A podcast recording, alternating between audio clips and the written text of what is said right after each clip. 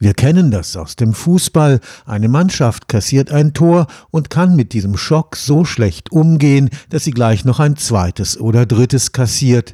Emotionen spielen im Leistungssport eine zentrale Rolle, sie entscheiden nicht selten über Sieg oder Niederlage. Ein unverzichtbares Element der Wettkampfvorbereitung ist deshalb die Verbesserung der emotionalen Grundeinstellungen der Sportler und Sportlerinnen. Wie reagiere ich auf negative Erfahrungen? Kann ich mich auch bei emotionaler Belastung noch konzentrieren? Sehe ich das Glas prinzipiell halb leer oder halb voll? Am Institut für Sport und Sportwissenschaft des Karlsruher Instituts für Technologie erforscht man dieses Gefühlsleben der Athletinnen mit Hilfe eines Fragebogens des US-Psychologen Richard Davidson. Die Aussagekraft der deutschen Version wurde jetzt dort nachgewiesen.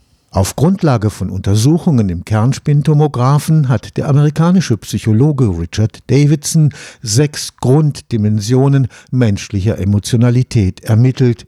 Ganz wichtig ist die Dimension der Resilienz. Im Sport ist diese Dimension essentiell. Also ich persönlich bin jetzt Tennisspieler und ein zentrales Merkmal des Tennisspiels ist, dass man auch Fehler macht.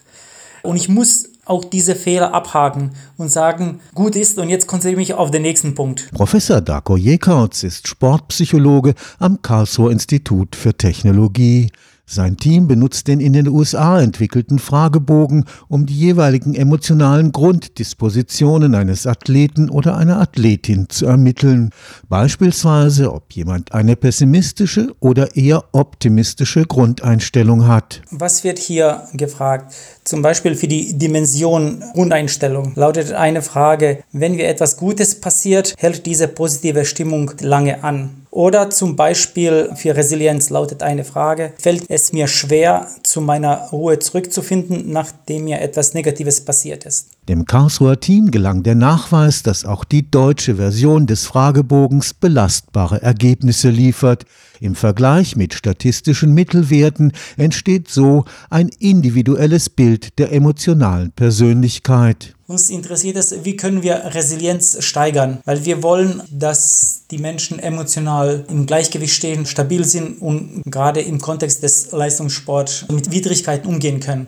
Richard Davidson hat ein eigenes Achtsamkeitsprogramm entwickelt, um genau diese Fähigkeit Resilienz zu verbessern. Die gute Nachricht ist, dass die Plastizität des menschlichen Gehirns dafür sorgt, dass die emotionale Persönlichkeit veränderbar ist. Wir haben mit Athleten zu tun und stellt sich die Frage so, wie tickt jetzt der Athlet? Und Emotionen spielen im Leistungssport eine sehr, sehr, sehr große Rolle. Und jetzt ist die Frage, wie anfällig ist diese Person, mit sich selbst zu hadern? Wie schnell kann diese Person diese Widrigkeiten des Wettkampfs überwinden? Also da ist zum Beispiel diese Widerstandsfähigkeit eine sehr wichtige Dimension.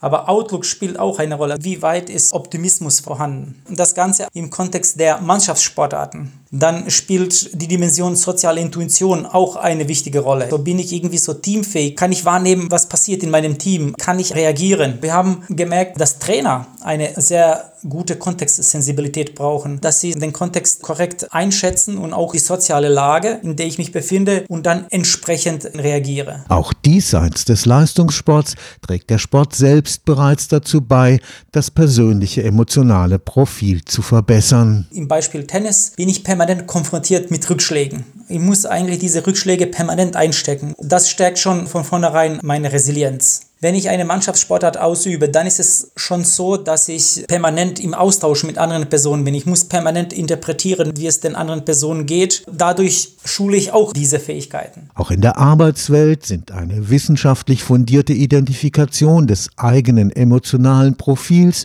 und seine Verbesserung von enormer Bedeutung. Da ist es genauso wichtig, resilient zu sein. Da ist es genauso wichtig, optimistisch zu sein.